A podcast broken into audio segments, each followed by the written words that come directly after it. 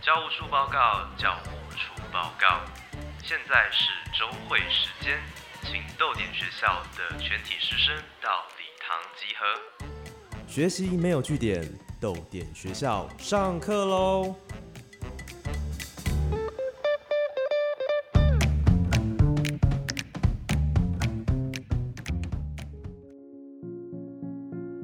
豆点学校早安，我是教务主任廖静。今天是哪一位老师要来帮同学上课呢？我是孙德清，为你朗读《白桐叶歌》。你空了一块，就有更多的风能吹过去；你全部空了，你就是风。好。今天孙德清老师来到豆点学校，要跟大家分享写作这件事情。在上课一开始的时候，我们先请孙德清老师跟我们分享影响他比较大的作家。其实我这个东西有一点，从开始接触这些文学艺术以来，有一点在慢慢的去除这种有点像在除魅，就是去除这种很崇拜某个人的心态。然后到现在，你问我喜欢哪些作家什么的，我会想很久，仿佛我从来没读过书一样。嗯，不过我还是可以讲，作家其实是我在翻译的，已经翻译好了，他今年会出版，是一位诗人，波斯的诗人，叫做哈菲兹。你知道伊斯兰教有一个算是比较神秘主义的派别，叫苏菲派。嗯，他应该算是那个派别的。呃的一个代表诗人，我们台湾如果比较知名的，也许你会听过鲁米。嗯，那哈菲兹是我在翻，因为我在翻译他，然后我就非常的喜欢他。那我可以念一首他的很短的诗：忧伤的人有什么样的共通点？仿佛他们都为过去建立了一个祭坛。而且常常去那里做奇怪的悲叹和膜拜。那么，幸福的起点是什么呢？就是不要再那么虔诚。为什么孙德清老师会讲这一首诗呢？这个在我看起来，就是有时候我们常常觉得哇，人生好痛苦，或是我们觉得啊，有非常强烈的情绪在干嘛的时候。有有种抱怨说为什么要让我这样啊，或者是觉得我要怎么脱离这个状态啊？但是这边其实讲了一件事，就是说那个东西之所以对你影响那么深，其实是因为你不愿意让它过去。有时候是这样，如果你仔细的观察，而且接受这个听起来很荒谬的结论的话，你可能会发现，它之所以不过去，是因为你不让它过去。我们都常会讲，我不是说那些创伤不存在，当然他们事件可能存在，然后也影响很大。但有时候我们会强调说，我就因为我经历了那样的事，所以我有资格那么样的痛苦。嗯，有点像这样的事情。那它就仿佛是一个神坛一样，我们其实在祭拜那个痛苦，而且把它拿走，你还会觉得很奇怪，仿佛会有这样的情况。所以他就写成好像是你去在在那里不断的膜拜。这样一个东西，你以为你想抛弃，其实是你紧紧的抓着它。所以他说，幸福的起点是什么呢？就是不要再那么虔诚。这个好像是大家都懂的道理，但是实际上要放开的时候，其实很困难。对他，他需要一个，对他需要很多方面的。其实最重要的就是观察自己。首先你要观察到，而且你要承认。常常我们都是哎碰到这里，到这里哎可以了，我不要去碰那里。嗯，对，因为那边好像会让你很刺痛，或是而且你不愿意承认，哎是我自己造成。你在检讨受害者吗？嗯，对。其实整个情绪的那个纠结，常常都是从这里要解开它的话，常常都是从这里为起点的。说对于痛苦的执念吗？对各式各样的你对人生的你觉得过不去的事情，你觉得什么？其实是因为它它有个东西堵在里面，它本来可以过去的。对，有时候它变成你自我认同的一部分。对，对你离开他说，哎，你怎么可以说我没有那个？所以德清老师，我们是因为不知道该怎么办，所以才会把问题跟痛苦供奉起来吗？这样好像祖先排位耶。那我们到底要怎么样才可以让事情有一个结果啊？当然，我不能确定哪一件事情要怎么样，是可以说是有一个了结。那它有各种不同的情况，但譬如说，诶，有人对不起我，伤害了我，然后你现在说，如果他不跟我道歉，我就没办法过去，我就没办法快乐，这是一件什么样的事呢？你把你人生的选择权交给那个你最讨厌的家伙，嗯，对，这是一件很奇怪的事，但是，嗯，很多人都在做这样的选择。那孙德清老师为什么会觉得我们有这一些执着呢？呃，为什么？对对，人人人心的那个结构好像会促使我们一直选择这样。原因是可能是因为我们觉得这样比较舒服。嗯我觉得常常是这样。我们上午选择一个对我们明明有伤害的选择，可是我们当下他可能觉得，你可能觉得那是比其他选择更舒服的一条路。我们可以从比较无聊的事情，比如说你一些上瘾的事情啊，嗯你熬夜啊，或者你吃一些不健康的东西啊，嗯喝酒，你当下觉得，哎、它比其他东西好，嗯但是你同时也知道我不应该做这个之类的，嗯，对。所以哈菲兹在写作这一首诗的时代背景又是什么呢？应该我没记错的话，应该是十三世纪吧，但我有可能记错。但反正你可以把它当一个古代人就是了。为什么孙德清老师会想要翻译哈菲兹的诗呢？其实不是我主动翻译的，但是这的确是我非常想翻的东西，因为我比较有在接触这些神秘主义的思想。然后红桌他们要出，就是红桌出版社他们要出一系列算是神秘主义或者灵性方面的嗯诗。那这样的东西在台湾有啊，在台湾比较有出版的就是卢米。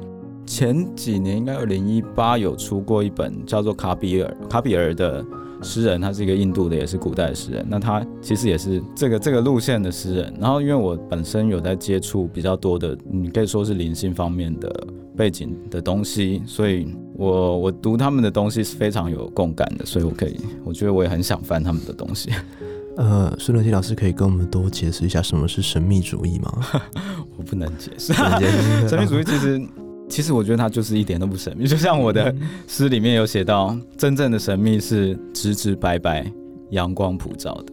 用用这个神秘主义是一个很不得已，就像我们用灵性啊、用信仰啊，我觉得用这些字都有一点点不得已，因为他们会误导我们在把那个东西当成一个很遥远跟崇高的事情。嗯其实我觉得神秘主义就是你很直接而且坦诚的观察你身心上的事情，跟你看到的事情，嗯你真正的用最单纯的方式去看它，并且接受它。为什么这样讲呢？因为我们看事情的时候，或我们观察自己的时候，其实都带着非常多的成见。嗯。如果你仔细观察，而且愿意接受的话，你会发现自己的成见超多的。哪里来的呢？就是我们成长过程中别人告诉我们的，或是媒体告诉我们的，或是对你说做一个人应该要怎么样，正确的事情是什么，错误的事情是什么，很多这样的东西其实形成我们，但是我们会听到很多说法说，哎、这个事情就应该那样，这不是理所当然的吗？嗯但是那个理所当然是非常值得怀疑的。那经典被大家认为理所当然，对，嗯但其实它也是很很值得怀疑，因为它是有一个脉络，它才变成这样子的东西。但是很多人是不假思索的接受它。对，当你这样子看事情的时候，其实你就已经盖了一层，带着一个滤镜在看所有的事情，包括你自己。对，所以其实神秘主义是把你所有的帘幕跟你眼前遮住的东西给揭开来，嗯可以这样讲，可以这样去理解它。但是要在揭开这个帘幕、揭开这个滤镜之前，要有先意识到这个滤镜的存啊，在对，要意识到它的存在。大家一基本上第一步是根本不知道它存在，嗯，所以光是知道它存在，就可以大大的改变你对这整个世界的看法。嗯当然，改变有时候不一定是很轻松的，有时候当它揭开的时候，你会觉得非常可怕。天哪，我已经活了几十年、十年、二十年，甚至更久，都是用这样的眼睛在看世界，而且我觉得世界应该是那样。对，嗯要接受它是不太容易的。对，就像你对一个，对啊，对一个已经六十，可能五六十年都以某个方式看事情的时候，就算你拿天大的证据在他面前，告诉他你认知的某件事情是错的，那对他来讲是很难接受的。但这真的就是需要自己的对自己的自我观察跟了解。可是孙德清老师，我们知道要诚实的面对自己不太容易，可以请老师跟我们分享当初是如何探索自己呢？我觉得这个从观察自己的痛苦，可能是最有意思，而且对自己会有一个很强烈的那个醒悟的。譬如说，假设好了，最常见的就是失恋，就感情问题。那你会觉得结束一个关系，或是一个人离开你，你会觉得天哪，我没有这个我就会死。嗯，可是你通常的情况都是，哎、你几个月或者几年之后发现，哎、那件事根本就不是这样子的。嗯对，实际上你也没死。然后第另外一个情况是，其实你说你多爱他，或者是你多不能失去他，原因可能有很多，你不见得是因为这个人怎么样重要或怎么样珍贵、怎么样好，而是因为你建立了某种连结，你不愿意让连结消失，或者是你们建立，或是已经你已经有一个期待，说，哎、接下来的生活怎样怎样怎样，你在自己心里已经堆积了很多的，你可以说成本。嗯，然后一瞬间失去了那个，你就就你就损失了一大笔成本这样子。其实你失去的是那个东西，可是你会用很多的戏剧化的说，哇，这是一个多伟大的情感。嗯当你仔细去观察，你可能会看到这样的类似这样的事情，你在其他地方可能也会看到。对，那你看见了，你可能就会觉得很震惊，你可能一时之间还无法摆脱啊，觉得天啊，我看到了又怎么样？我就是 过不去。嗯，但这就是一个最重要的契机。譬如说，你可能会发现，哎、一切东西都是可以失去的，我有能力承受那个失去的。嗯，这时候你的世界观就改变了。面对这么大量的情绪，一般人大概已经哀哀叫，应该已经受不了了。那孙德清老师又是怎么样修炼，才不会被这些情绪卷进去呢？我觉得这件事也是需要练习的，非常需要练习的。呃，所以我在出这本书的时候，在对外宣传或者是演讲的时候，常常会说它是一个在我的的那个练肌肉的过程，练心灵的肌肉的过程。对，嗯，我不知道你有没有听过那种讲健身的，呃 我听过一句话，我觉得好棒，就是练肌肉可以解决你人生的几乎大部分问题。我可以理解他这句话，那不只是身体上的，会有你会有因为你练成了而得到的某种自信，发现哎、你可以掌握自己的身体之类的东西。那当然，体格上的改变、健康上的改变会改变你的。那我觉得练心灵的肌肉也是这样。有人，你可能读到一本书，或读到我的书，或读到其他的书，或听了我们的节目，发现哎、诶世界上有可能有这样的事。如果你之前不知道的话，那有那个可能性存在。有一天你心血来潮，我想说，哎、我来观察看看，对，也许你就会发现一些东西。那接下来你又会再掉回去，这是永远不可避免的。你通常你都会再掉回去，哎、我又开始发神经了。嗯 但是你只要想起来，你又可以再做一次，然后后来你会发现这件事情是可以做到。你可以站在一边看待你自己，看你觉得哪一种比较累，你在那个漩涡里面不断的卷，还是你努力的看清楚事情本来的样子。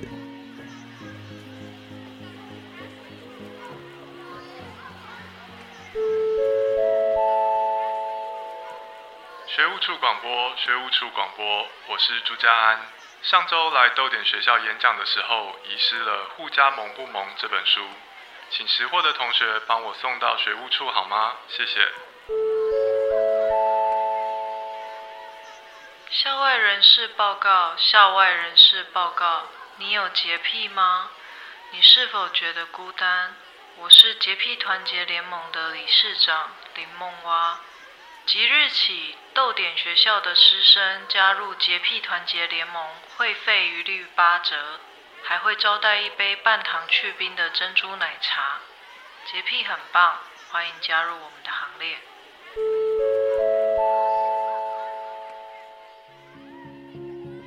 这个是这样，对我本来我这边讲的是，我本来讲的是平静，好像已经很让人满足。这这其实是第一个阶段，你可以说平静已经让人很满足了，这是第一个，因为平静已经是你能想象的，哇，已经是一个很不错的生命的状态了。是很多人想要达到的好像我们目标就是平静。对啊对啊对啊，对对 对，当时我可能对，那个你刚接触这样的想法，你刚刚去体验它，刚刚去实践它，其实这这当然这里面都有一点危险性的，譬如说你把世界看成一场巨大的梦，就像我嗯那个诗里面有写到的，嗯巨大的梦，那你。如果你把它当真，因为我们其实都已经接触过这样的思想，我我写的东西其实都不是什么真的很独创或很新颖的东西，我只是用特定的形式把它植入你的脑袋里。这样的想法你可能都看过，譬如说你看《骇客任务》，嗯，你看《楚门的世界》，嗯对你一定对这个想法并不陌生。可是你有没有想过，把它当成真的呢？把它当成真的是，你就会用一种很奇怪的方式来活你的日，常生活。嗯如果一切都是巨大的梦，那你你今天烦恼的事情，你还会用你一样的方式去烦恼吗？嗯像这样的事情，而且这样他他最后有可能走到一个比较危险的地方，哎、什么都没意义，那我去死算了，或者是我就人生哇，人生就非常虚无，然后我不知道要干嘛。那这个东西其实，其实我们讲到世界巨大的梦，就是你无法确定世界是不是真的嘛。嗯 你可以说很多宗教都在讲这个，我我认为所有的宗教都在讲这个，就是这个我到底是什么东西，到底是谁在做这个梦，或谁在怀疑我到底存不存在，谁在怀疑？那你如果以哲学或者逻辑上，你可能最后想说，哎、因为有在怀疑，所以这个我是存在的。那如果是宗教，它会进一步连这个具有个体性的个体性的我都把它消融掉。那仍然有一个东西在察觉这一切，而那个在察觉这一切的是什么？对，这边比较抽象，你可能没办法透过流逻辑去理解。嗯对，那刚才讲到那个平静，可能当你觉得一切都没有意义的时候，你的确可以很淡然的看所有的东西。对，但是它有一个就有一个陷阱，你会变得很虚无，跟就不知道我活在这边干嘛，然后对什么事情都提不起劲。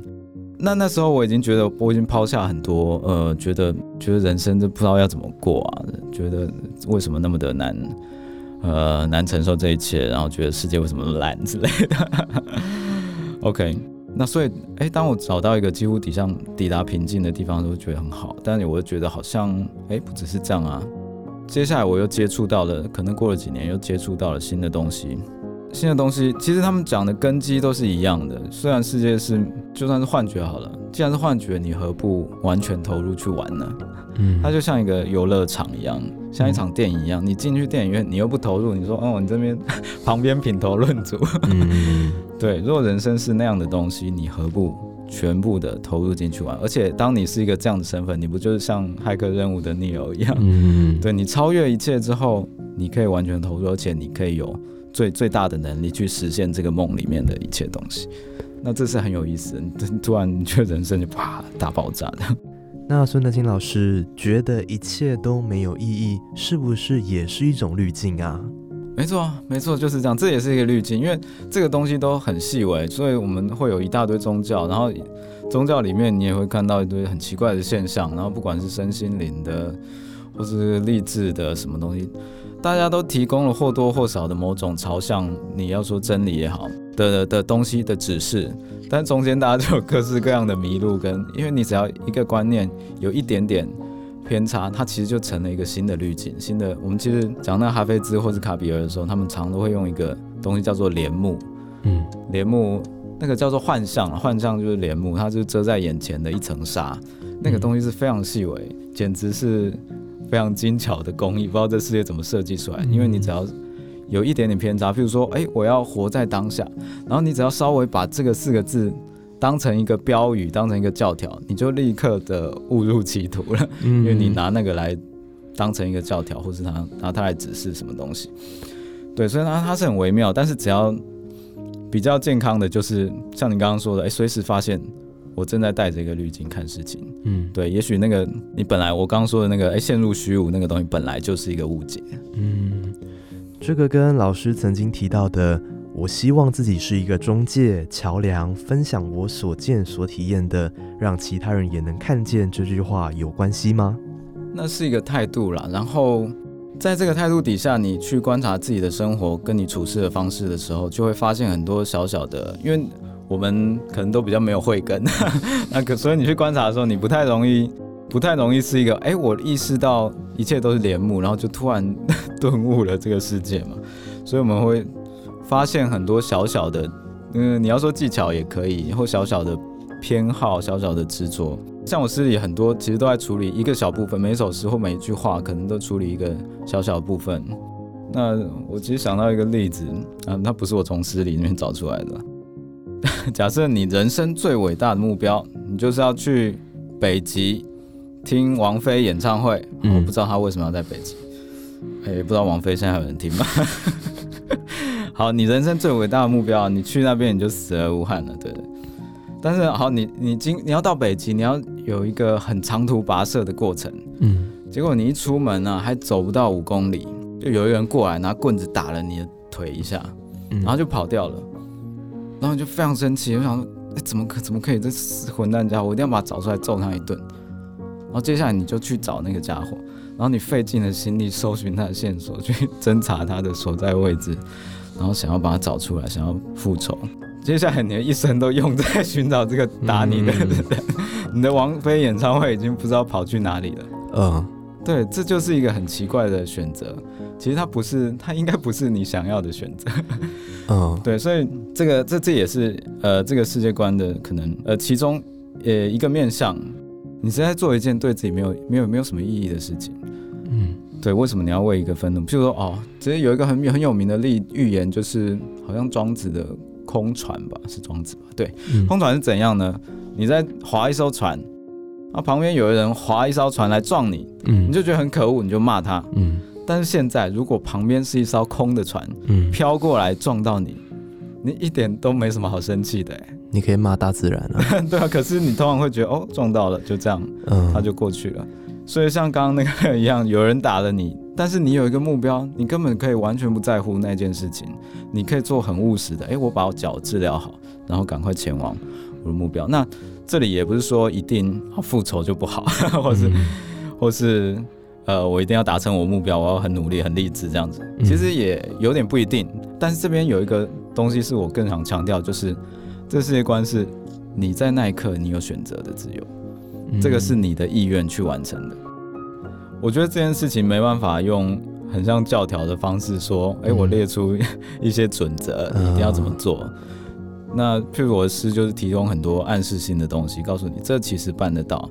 那中间的过程真的是要你敞开自己，然后愿意观察，愿意接受自己的各种。其实很多人，当你观察到的时候，其实是很恐怖的，嗯 因为觉得天哪，我就是 我原来是个这么样的白痴，对，然后对，然后我又觉得我无力改变它。有时候真的不一定是你真的要做什么去改变它，而且而是你看到了它慢慢的消失了。就像有时候我们问这些什么我到底存不存在啊，我是谁啊，嗯我要去哪里？这种问题有时候真的不是用来回答的。